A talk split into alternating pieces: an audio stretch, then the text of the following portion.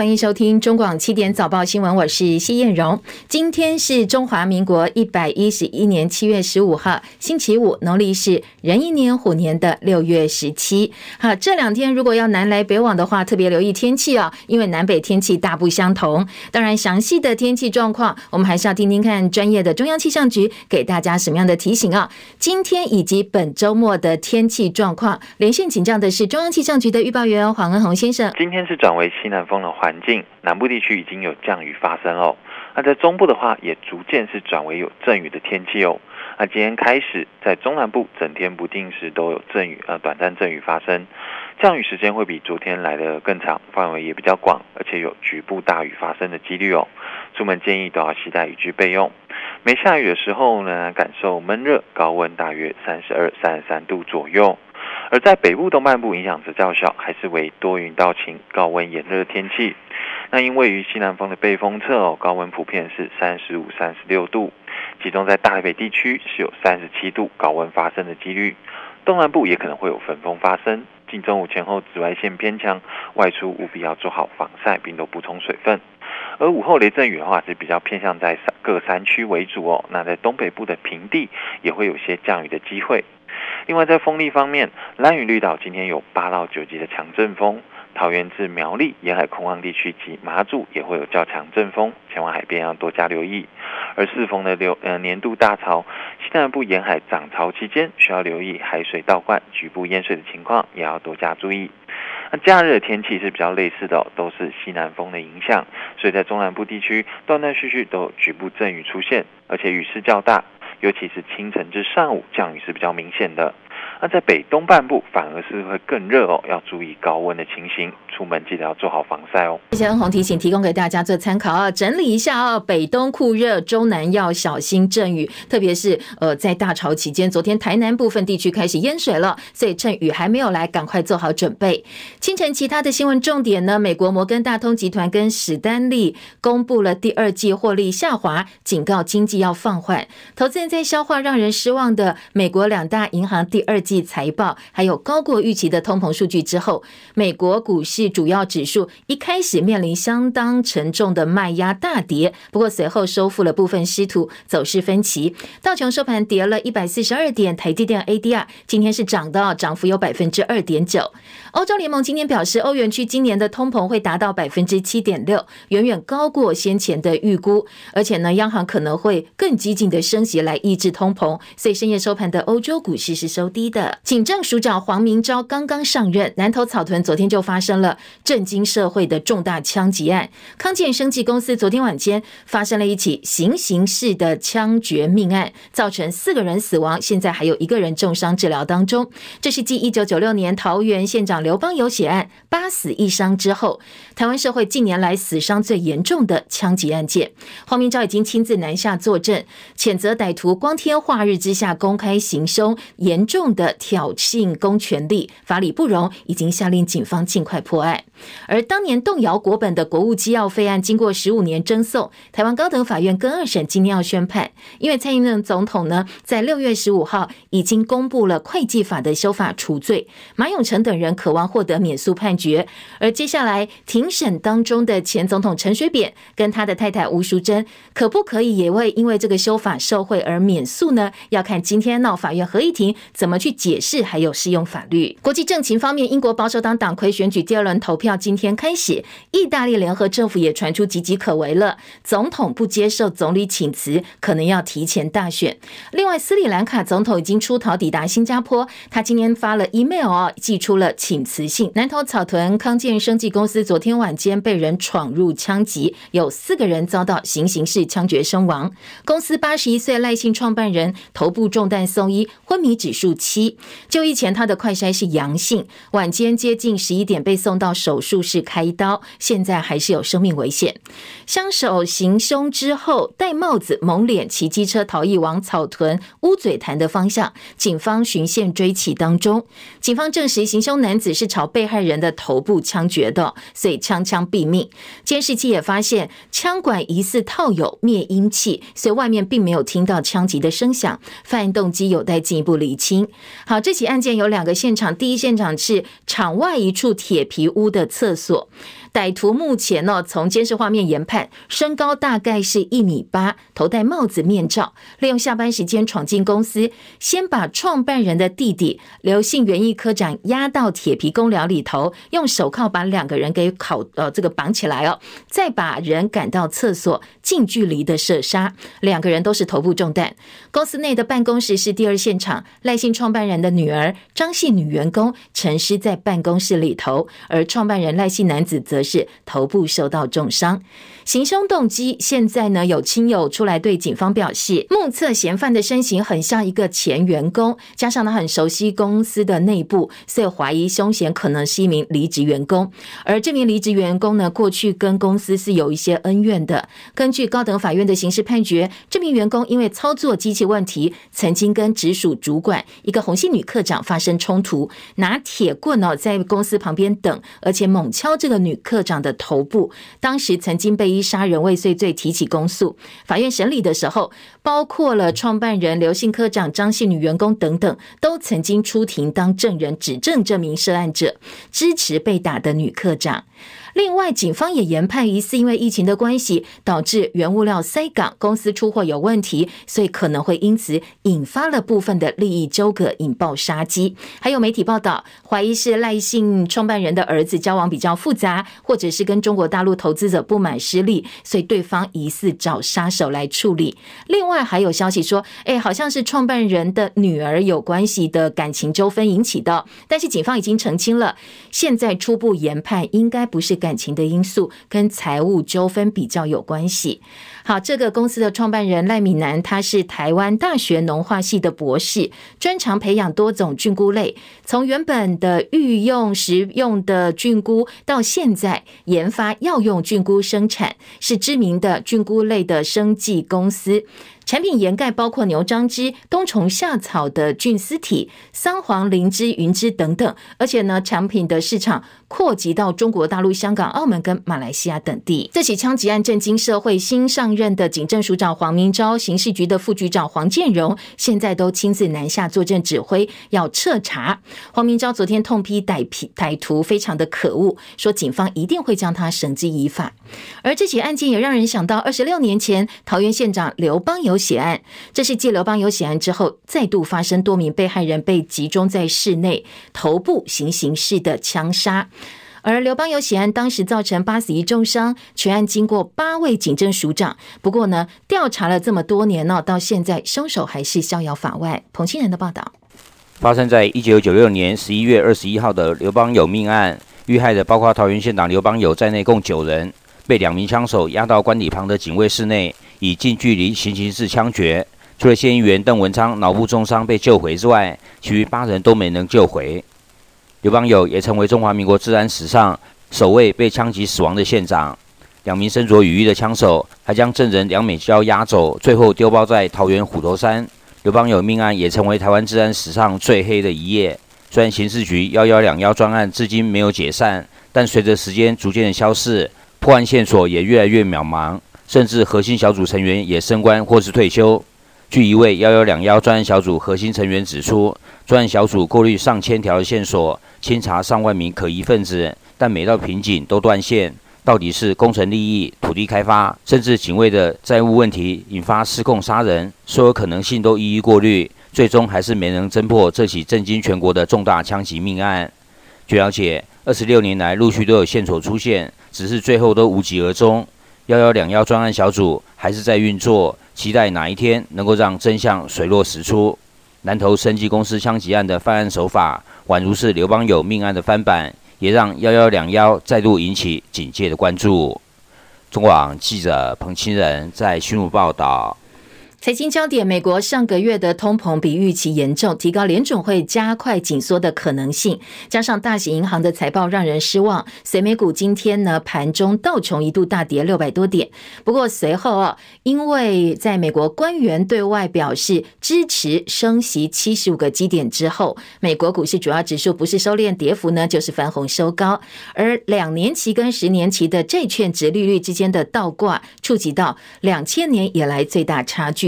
收盘道琼跌一百四十二点，三万零六百三十点；标准普尔五百指数跌十一点，三千七百九十点。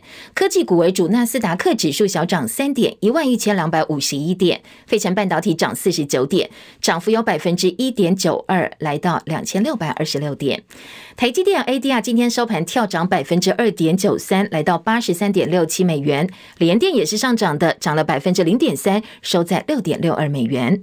欧洲主要股市今天都是收低，伦敦股市跌一百一十六点，跌幅百分之一点六三，七千零三十九点；法兰克福指数跌两百三十六点，跌幅百分之一点八六，一万两千五百一十九点；巴黎 c c 指数呢下跌了八十四点，跌幅百分之一点四一，五千九百一十五点。投资人聚焦在稍晚美国可能会大幅升息这个焦点，国际油价走跌，升息可能会抑制通膨，当然也会影响到对石油的需求。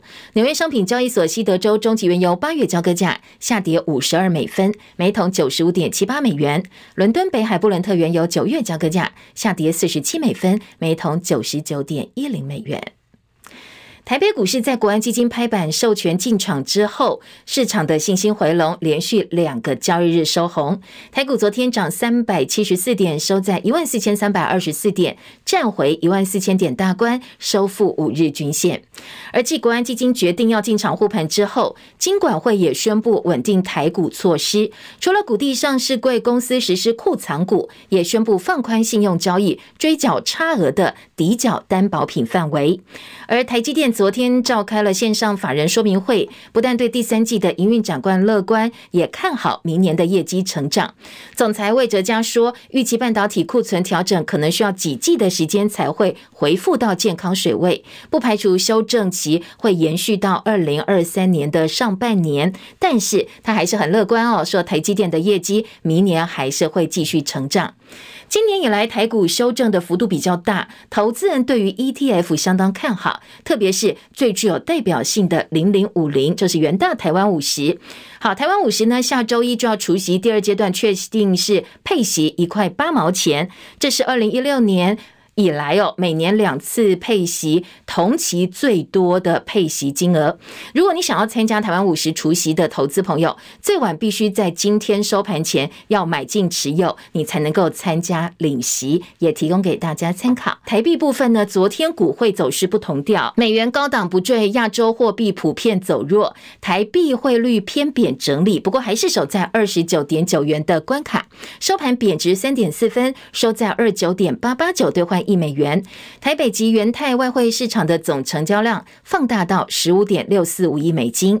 日元方面则是继续疲软，兑换美元直接掼破一百三十九价位，写下二十四年来新低。昨天上午，台湾银行最新日元牌告的现钞卖出价最低来到零点二一九八，持续改写超过二十五年来的新低。台币五万块，在四个多月来，你有机会哦，比过去呢多换二点六万日元。所以专家这这。在呃，专家建议说，如果你可以预期到自己是有日元需求的话，不妨可以分批换汇，可能是比较呃这个保险，而且是比较这个安全的做法。意大利联合政府里的五星运动党决定要抵制国会的设伏法案信任投票，拒绝在一场信任投票当中支持总理德拉吉对抗物价飙升的计划。而德拉吉计划请辞总理，但是呢，总统马达雷拉他拒绝接受他的请辞。马达雷拉是意大利政局最高仲裁者，所以专家警告，现在意大利的联合政府岌岌可危哦，这场政治危机可能会让作为欧元区第三大经济体的意大利提前改选。德拉吉。曾经担任欧洲中央银行 ECB 总裁，二零二一年二月开始担任意大利总理。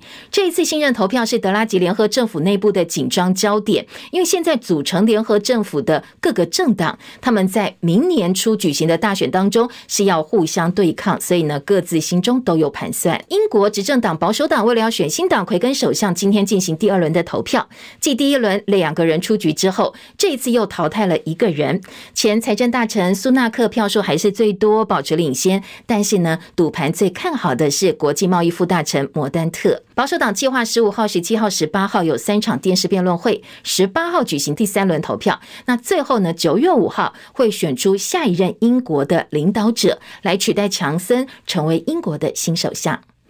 斯里兰卡总统拉贾帕卡萨。他出逃，昨天果然从马尔地夫搭机抵达了新加坡，而新加坡发了声明说这是他的私人行程，没有要求新加坡庇护，而新加坡也不会给他庇护。现在还不确定他会不会到其他地方，不过已经知道是他用电子邮件的方式已经寄出了请辞信。中国大陆、俄罗斯相继成功发展各型的极音速武器之际，美国现在加速赶上。美国空军十二号成功测试由洛克希德马丁公司研发的 AGM 一八三 A 空射级音速飞弹，而陆军呢，首度成功试射作战火力的陆射级音速飞弹。美国空军特别强调啊，这种。武器可以在快速短时间内摧毁目标。来关心的是政治话题哦。日本前首相安倍晋三八号遇害，副总统赖清德到日本吊唁，十二号在东京的增上寺的家祭上致哀。而跟安倍交情超过好几十年的前国策顾问金美玲表示，如果不是他在增上寺的门口刚好遇到赖清德，赖清德可能就卡在门口了，因为没有人可以带他进场，是他请人帮赖清德。协调座位，他不满驻日代表谢长廷竟然缺席了。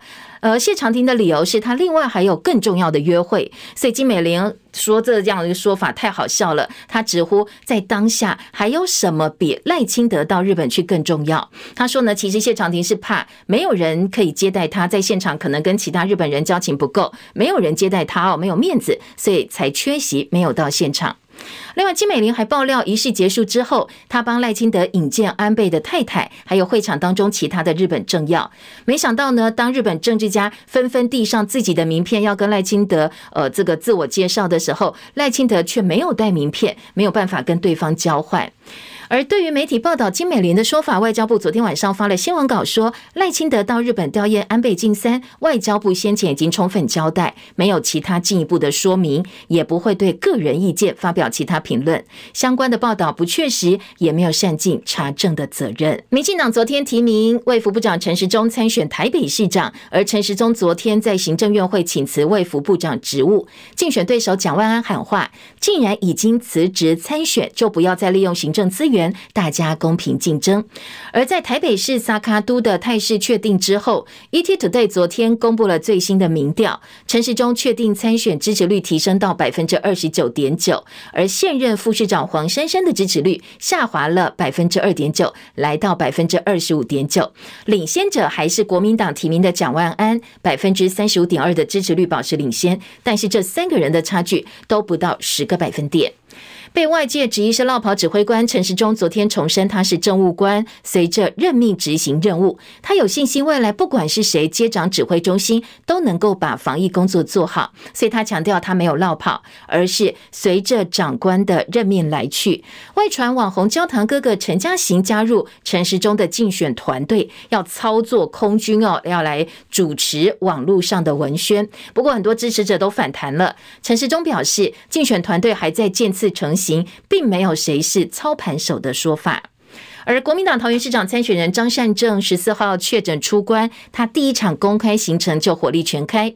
他说，桃园市长选举攸关的是蔡英文总统的党主席保卫战。如果桃园选的不一样，会让执政的民进党有所警惕，也是改变台湾的开始。前新竹市长林志坚中华大学硕士论文涉嫌抄袭竹科报告，国民党昨天在加码说，林志坚这一本硕士论文不但抄了竹科的研究报告，还抄。彭姓跟陈姓两个同学的硕士论文，但是复制贴上还不完善，甚至还改错，所以叫林志坚不要再硬凹，要求林志坚抄袭竹科的研究报告，涉嫌违反利益冲突法，三天之内必须要公开说明，否则国民党还要再提告。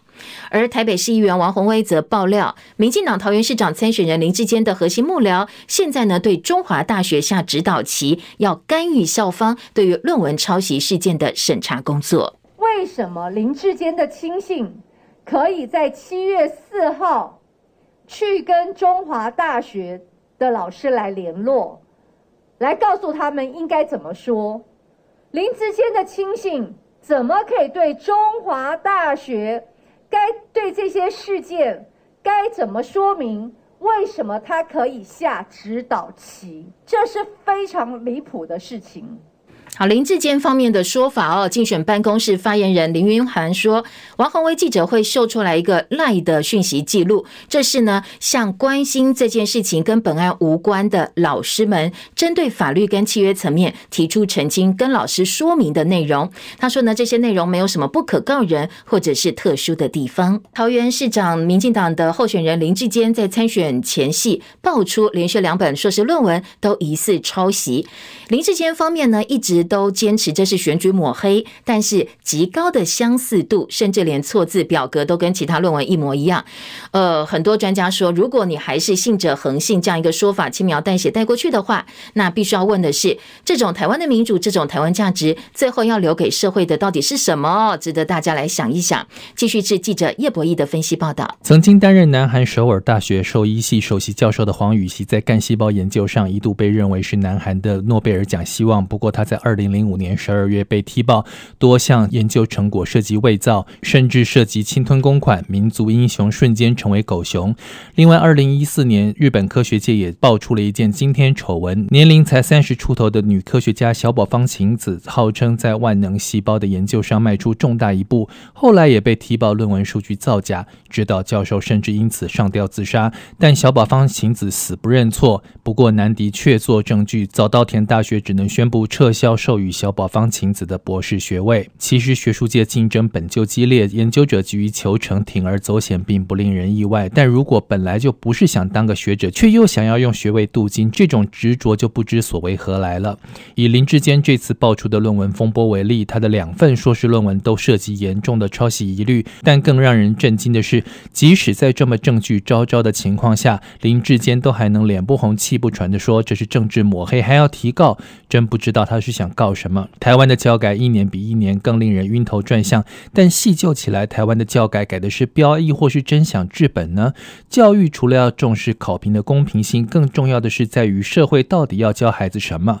如果我们真的认为台湾教育普及了，那么林志坚在两本论文上的行为，就算是瞎子用听的也知道出了什么事，怎么还有那脸去告人？更不用说出来强打圆场的口试教授。昧着良心护一人的整个执政党，以及不知为何昆独断，执意要让林志坚出来参选的那个人，我们真正想问的是：民进党口口声声不离台湾价值，口口声声守护台湾民主，今天在林志坚论文问题与提名过程上，守护的是什么样的台湾民主？展现出的是哪种台湾价值？我们更想问的是：林志坚，你也有孩子，这就是你为你孩子所做出的榜样吗？中广记者叶博弈在台北报道。台北市议会在年初决议，如果两岸关系持续紧张、共机共建频繁扰台的话，不得动支台北上海双城论坛的相关预算。而今年是台北市长柯文哲任内最后一次举办双城论坛了。民进党台北市议员梁文杰昨天问北市府，现在仍然在举办双城论坛，难道是无视共机穿越中线吗？对此呢，柯文哲回应表示，市议会对共机扰台的定义并没有写清楚，但是呢，他已经问了陆委会跟陆委会。报备，如果陆委会出来说现在认定哦，共机就是扰台，那就不要办了，叫陆委会出来把话讲清楚。而梁文杰问说，共机越过海峡中线不算扰台吗？柯文哲回应哦，如果他当总统，他相信飞机也会越过中线。那不然就讲清楚老台的定义是什么？你不要跟我讲老台的定义，老台的定义三岁小孩都知道。不一定哦，那么你的你的定义跟我定义不一定相同。台北市政府有上级长官呢，我也是凡事去请示啊。陆委会是我的上级长官，如果你们要这样做的话，你就把定义讲清楚。中共的飞机穿过海峡中线，你都觉得这不叫老台的话，那我也我也只能够说我佩服你，我希望你能够当总统。我也鼓励我们的飞机要把这个标准告诉全台湾人民说，攻击以后。都可以穿过海峡中线，我柯文哲当总统没问题。我的飞机也会过中线，我当总统，我的飞机也会过中线，你放心好了。好，柯文哲现在在等陆委会告诉他，那飞机呃共机穿过海峡中线算不算绕台，再来决定双城论坛办或者是不办。宣告国家破产的斯里兰卡总统确定飞到新加坡，用电子邮件请辞了。切海伦的报道。美联社报道，根据国会议长发言人表示，今天将会完成法律程序，正式宣布斯里兰卡总统拉贾帕克萨递出辞呈的消息。拉贾帕克萨已经在周四晚间飞到了新加坡，在他抵达新加坡之后不久，透过电子邮件递交辞呈。面临严重经济危机，并且已经宣布国家破产的斯里兰卡，如今面临民众要求总统和总理下台的抗议声浪。根据报道，拉贾帕克萨想在下台之前离开斯里兰卡，以免在新政府领导之下遭到逮捕。首都可伦坡的民众听闻总统递出辞呈，纷纷跳舞庆祝。有民众表示松了一口气，可以休息一下，重新开始生活。也有抗议民众表示，大家都精疲力尽，而这一刻值得作为一场胜利。英国广播公司 BBC 报道，拉贾帕克萨是由妻子和两名保镖陪同，已经抵达了新加坡。新加坡外交部表示，拉贾帕克萨没有申请庇护或者是获得庇护，并且补充，新加坡通常不批准庇护申请。另一方面，根据报道，被拉贾帕克萨任命为代理总统的威克瑞米辛赫，在宣誓就职之前不会正式成为临时总统。而随着示威者离开他们先前占据的一些政府建筑，首都可伦坡的街道逐渐变得平平静。先前抗议活动至少造成了一个人死亡，八十四人受伤。记者戚海伦报道。俄罗斯黑海前舰昨天发射了一枚巡弋飞弹，击中乌克兰中部城市文尼察，至少二十一人死亡，九十一人受伤。美国、欧亚等四十多个国家发布联合声明，呼吁俄罗斯即刻停战。世界最大民用无人机制造商大陆的大疆创新科技公司几次否认他们的商品用在军事用途，但是乌克兰无人机专家指控大疆生产的无人机蓄意限制乌克兰军队无人机云哨功能，让俄罗斯军队在空中侦察方面享有相当大的优势，害乌国的士兵遭俄罗斯军队锁定枪杀身亡。洪都拉斯官员证实，前总统罗伯的儿子萨伊德今天清晨离开首都一家夜店的时候，跟其他三名年轻男子被持枪持枪人士攻击身亡，而遇害者当中还包括洪都拉斯前国防部长的侄子跟外甥。而持枪杀害日本前首相安倍晋三四十一岁的凶嫌山上彻也，昨天对日本警方表示，他是因为对母亲哦捐款给宗教破产，所以憎恨世界和平统一家庭联合会，才会签。怒安倍晋三。日本读卖新闻说，山上彻也的母亲昨天第一次对外公开道歉。她说自己儿子犯下严重的案件，她非常的抱歉，但是她并没有针对他所信仰的宗教团体发表任何其他的言论。曾经蝉联十三年全国全球首富的微软创办人比尔盖茨，他打算把两百亿美金换算台币五千九百九十一亿元捐给他跟前妻创办的全球最大慈善基金会。最后呢，他说他要退出世界富豪的排名。热浪侵袭欧洲，温度飙破摄氏四十五度。葡萄牙跟西班牙已经超过二十起的森林火警，很多民众说现在好像感觉到世界末日了。法国野火烧不停，三千八百五十公顷变成了焦土，相当于烧掉了一百四十八个大安森林公园。讲到热哦，大陆很多地方也是高温炎热，上海前天四十点九度，追平了一八七三年有气象记录以来的极端值。七十一个大陆国家气象站的最高温度都破了历史的极值。多处哦，超过摄氏四十度，甚至部分地区呢是来到摄氏四十四度。苏格兰画廊宣布用 X 光扫描发现大画古大画家范谷的一幅自画像藏在另外一幅画作的后面，而且呢左耳朵完好无缺。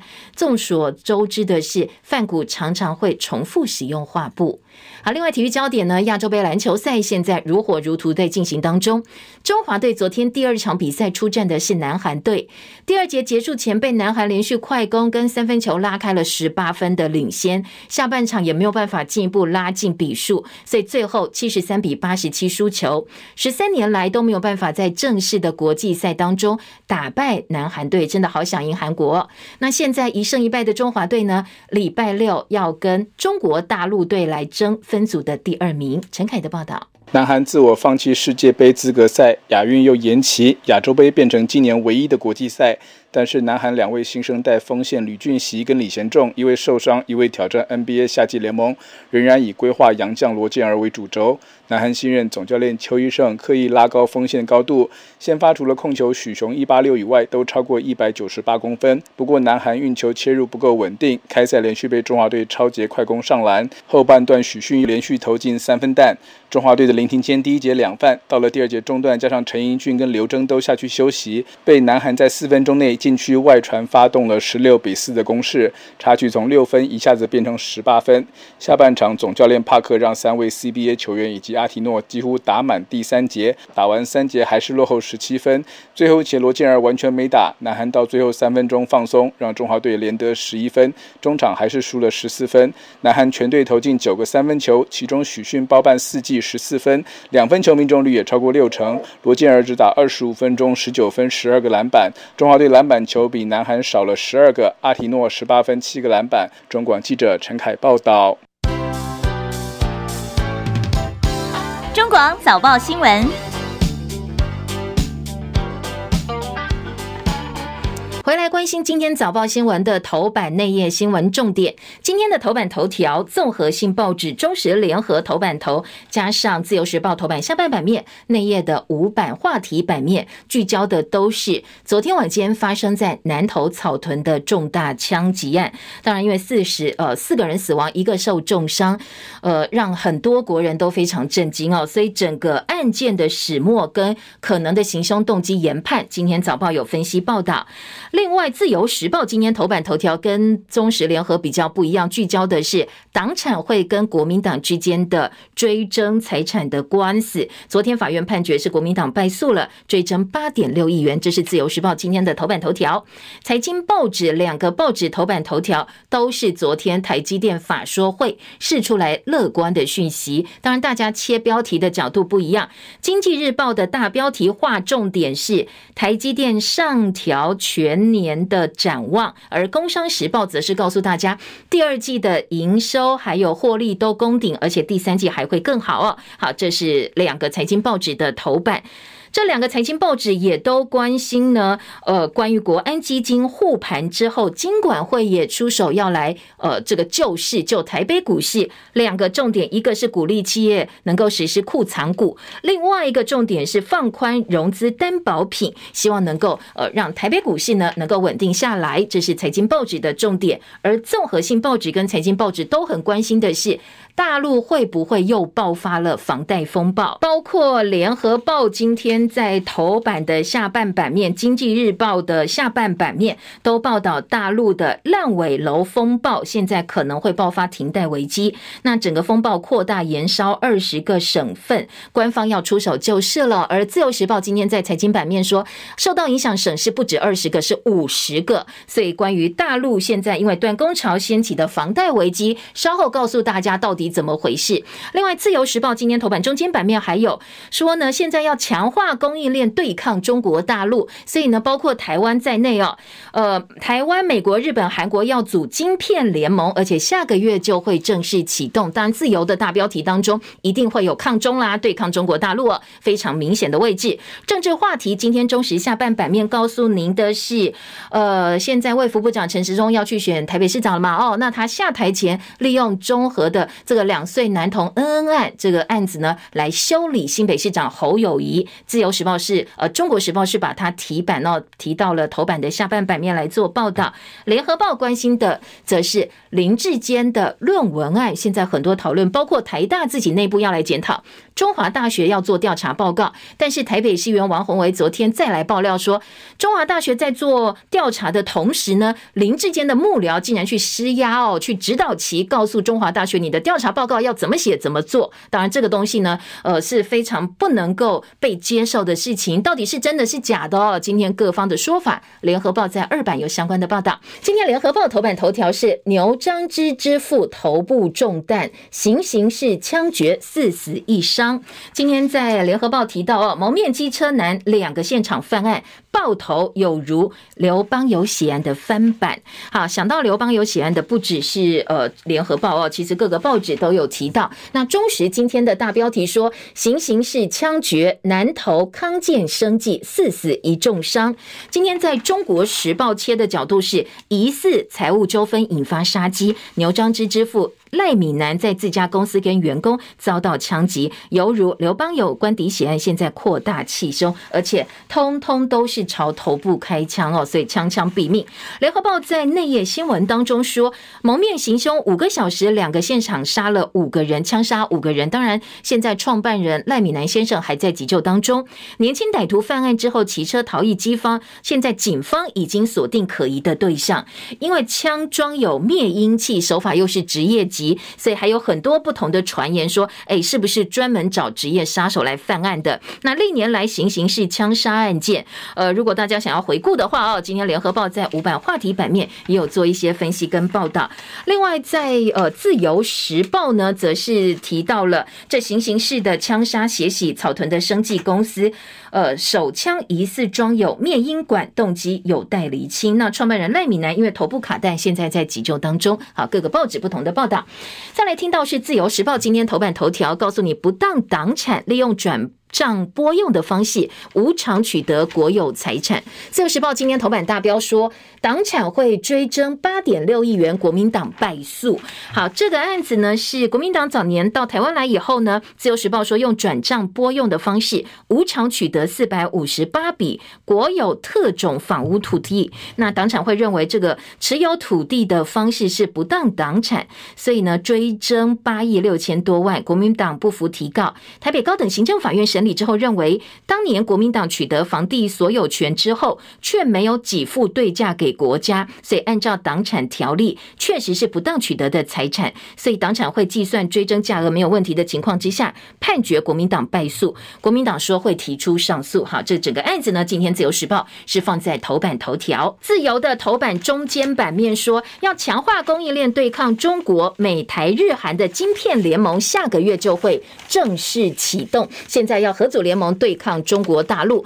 那另外呢，在内页新闻自由的二版说，英特尔跟三星都不是台积的对手哦。台积电调高今年的营收成长百分之三十五。魏哲嘉表示，受惠车用资料中心的需求，所以产能现在继续维持吃紧。告诉大家，现在台积电是没有问题的，营收跟展望都非常的好。而台积电全年获利，现在外资持续上修。今天这一则新闻，两个财。经报纸也都在头版做了报道。经济日报说，台积上调全年展望，营收年增率估计是百分之三十四到百分之三十六。魏哲家预告本季业绩冲新高，上半年的 EPS 十六点九六块钱。今天在呃财经报纸的经济日报用大标题来做报道。工商时报告诉您，台积第二季双创新高，第三季续旺，营收获利攻顶，EPS 九点一四元，优于预期。魏哲家说，全年。年美元营收看增百分之三十四到百分之三十六。好，两个财经报纸对于台积电的法说会哦，都给了相当大篇幅的报道。那其他的财经重点，等一下我们再来补充给大家。继续来听综合性报纸今天头版关心的重点。联合报的头版下半版面，以及呢财经报纸今天经济日报在头版也都很关心，是大陆烂尾楼的问题哦。好，什么叫烂尾楼呢？今天呃在综合性报纸跟财经报纸都用表格或者是文字的方式来让大家知道。联合报的头版下半版面说，断供潮延烧二十个省份，大陆烂尾楼爆停贷危机。那停贷危机，如果大家这个呃知道什么刺激房贷风暴或其他的。呃，这个房贷事件的话，应该知道这个可能牵动的不止中国大陆哦。如果真的扩大的话，可能全球都会非常的关注。好，来听听看哦。今天在财经报纸《经济日报》说。呃，大陆近年来爆发房贷危机有扩大迹象。大陆媒体估计，至少河南、山西、江西、湖南、湖北、广西、陕西二十个省份一百五十个建案，因为变成烂尾楼盘，所以导致购屋民众集体拒缴房贷。大型的银行股现在连日大跌的。那整个事件的始末，今天联合报在头版告诉你：好，建商为什么会盖不下去？因为呢，官方调控房地产市场，疫情导致经济下滑，建商有有资金短缺的压力，所以大概有二十个省份一百五十个建案烂尾楼就频频冒出来了。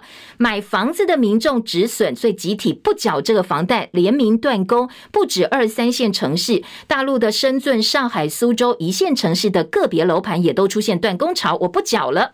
那追贷手法影响到社会安定，你一旦不缴，银行当然会去追缴哦。那包括催收、法拍、罚息，现在四大银行呢已经提告了二十万的断供房主，断供房将近有四千万户，法拍房超过一千万户，银行不良贷款增加就会引爆系统性的风险。如果断供潮持续扩大的话，建商资金压力沉重，会有更多其他的违约或者是项目延迟出现。没有钱，我当然盖不下去哦。所以呢，大陆烂尾楼爆发停贷危机。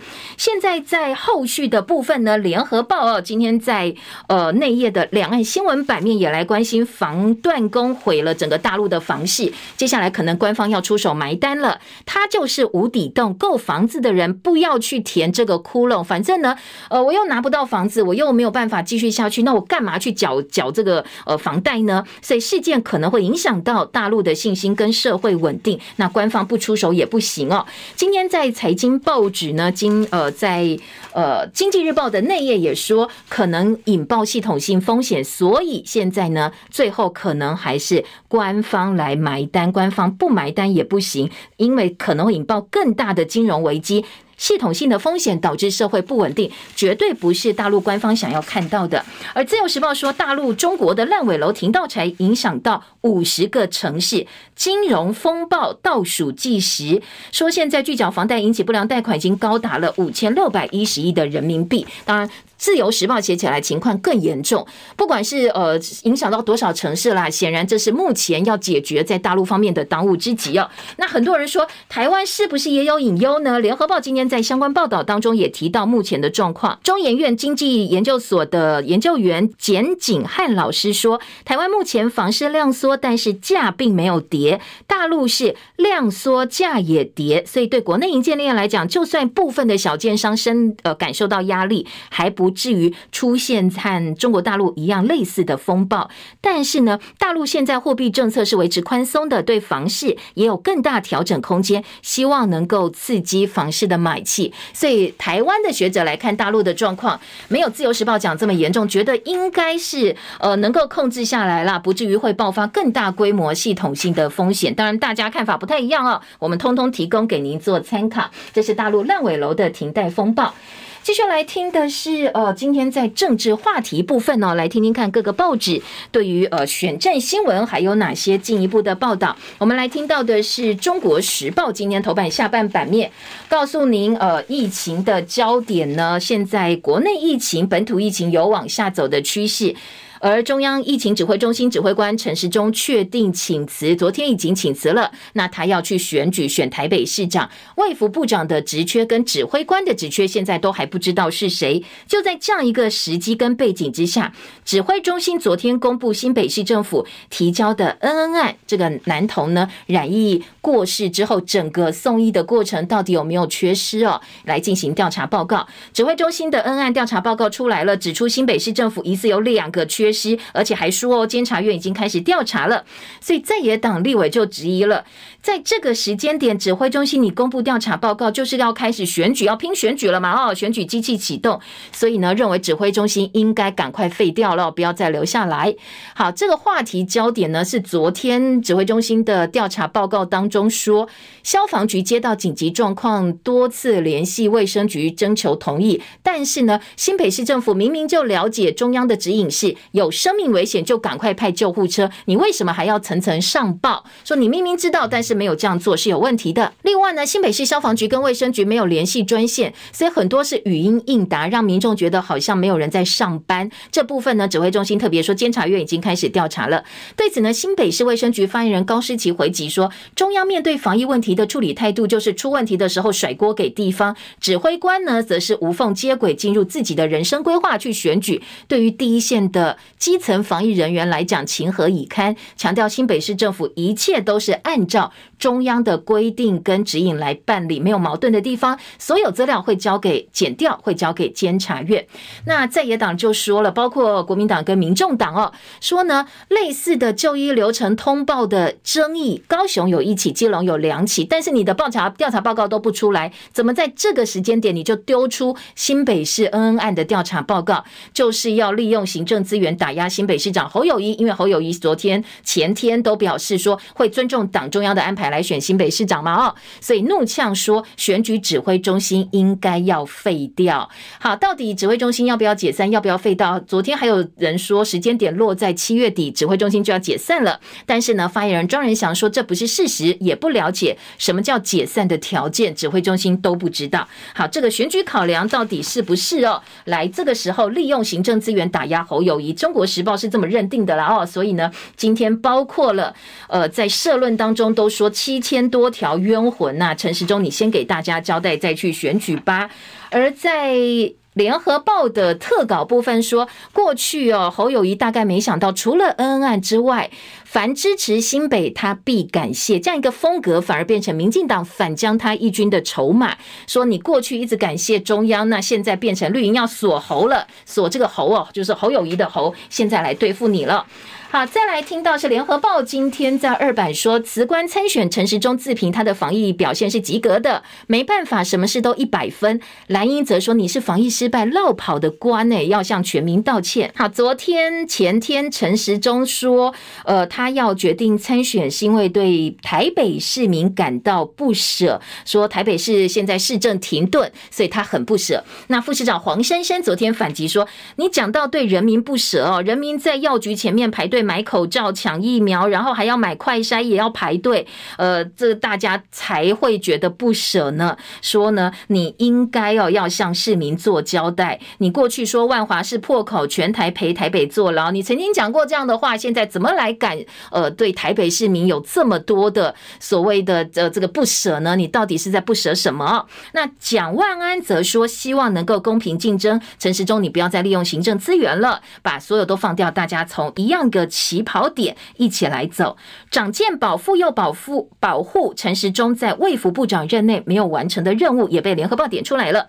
庄瑞雄跟林楚英担任陈时中团队的发言人，焦糖哥哥陈嘉行长陈时中空战引起争议。好，这个教堂哥哥陈嘉行在面对媒体询问说：“你是不是要来帮陈时中？呃，管他在网络这一块的宣传啦，或者是一些社群呃媒体的发文？”他也证实，他确实。加入了陈时中的网络部，他还说自己来帮陈时中增加一点仇恨值，没有什么不好。呃，应该是要针对自己强化本来支持陈时中深绿这一块的顾票。他说呢，呃，增加一点仇恨值没什么不好。中国时报 A 三版说，防疫不顾人道，十问陈时中系列之二。中时说，小民们沦为政治祭品。陈时中说了一句：自己选的国籍自己承担，强势阻断返家的道路，宁愿开外交。泡泡伤透这些小民们父母的心，还有全党欢呼选市长，忘了七千人染疫，恩恩案绿营上下猛打新北，对中央却是双标。好，这是中时几个标题。当然，自由时报今天也报道到了，呃，这个陈时中道别卫福部方向跟角度跟氛围整个风是不太一样的，画风不同。他说呢，陈时中表示未来在地方政府请多帮忙，言下之意他应该对自己选战是很有信心的，对行政院提出。了辞呈，那苏奎也肯定说他是疫情期间呢，人民人心稳定相当重要的力量。今天自由是利用特稿说未来的陈时中会变成什么样子呢？说呢，呃，过去在防疫，他带领台湾走向顶尖的防疫成绩，台湾人民要的就是这样的领袖陈时中，而不是只会握拳喊动算的当选人。当然，自由时报今天是给陈时中满满的版面哦，来告诉大家他要选台北市长了，而且肯定他在防疫期间的表现。好，再来听到其他的这个话题哦，政治话题、生活话题，重阳敬老金。台北市现在不得不发了，但是柯文哲说他还是觉得这个部分应该要用公投的方式。议员就去问黄珊珊，你要选举，那你赞不赞成发敬老金呢？他说呢，呃，柯文哲说的是市长的意见，不是我的意见。现在一切依法办理。论文案自中国时报今天呃跟联合报都做了半个版面哦。联合报说，谈到论文案，台大校长候选人要强调捍卫的是学术诚信。管中闵反驳传言说台大不会也不敢审，他说没有这件事，我一一定会查个清楚。重话回批，不要拿自己猜台大老师的风骨。当然，接下来台大要选校长，几个主要候选人怎么来看林志坚的论文案？大家基本上哦都是坚持学术伦理自由的基本要求，要把事实调查清楚。另外，联合报也引用了王鸿威的指控，说林志坚的幕僚在下指导其，传讯息给中华大学，要把整个调查的方向走向林志坚阵营比较希望的方向。中国时报则说，林志坚自称他像韩籍、番薯、地瓜，带土味接近基层。张善政则炮轰说，他的操作族群议题是刻意要挑化我们本来台湾族群的融合。赖香林凤梳油头穿西装，你离土味很远呐，怎么会讲自己是土味呢？说这个应该是不是这样一回事哦？另外，疫情重点呢，昨天新增两万七千五百九十七例的新冠本土个案。八十七例的境外移入，八十九人染疫死亡，六都县市个案数都比前一天下降，整体降幅大概百分之十到百分之十五左右。不过值得注意的是，死亡个案当中有一个四十多岁女性，她本身没有慢性病，打过三剂的疫苗。七月十号就寝之后被发现没有呼吸、心跳，送医，快筛跟 PCR 都是阳性，最后急救无效死亡了。她打过三剂的疫苗哦。那台北市长柯文哲提醒，确实现在本土疫情看起来有往下走，但是欧米狂。亚型变异病毒株 BA. 点四、BA. 点五是不能够忽视的。台湾的问题应该会出现大概四十天之后，所以要观察确诊率跟死亡的状况。如果说死亡率不降反升，就不是真正的与病毒共存，就要开始注意了。大家不要轻忽。好，另外在疫情焦点呢，大陆方面呢新增了两百九十例的本土个案，甘肃一天增加一百例，所以大陆的清零也面临挑战，因为清零真的不是这么简单做的，特别是哦。甘肃兰州比较严重，好不容易解除封控的上海部分地区也重启了方舱。呃，先前也提到，部分的居委建议民众准备好十四天的医药跟粮食，所以有谣言说，上海浦东机场、虹桥机场八成以上的航班可能会减少或取消。但是大陆官方已经驳斥说这个是假新闻，大家不要相信。欧盟药品管理局警告，如果你打 Novavax 疫苗的话，可能会引发严重的过敏反应哦，这是它的副作用。所以美国的产品标识也警告说，呃。有过敏史的话，如果你过敏比较严重，不要再打 Novavax 疫苗了。好，这个是疫情的部分。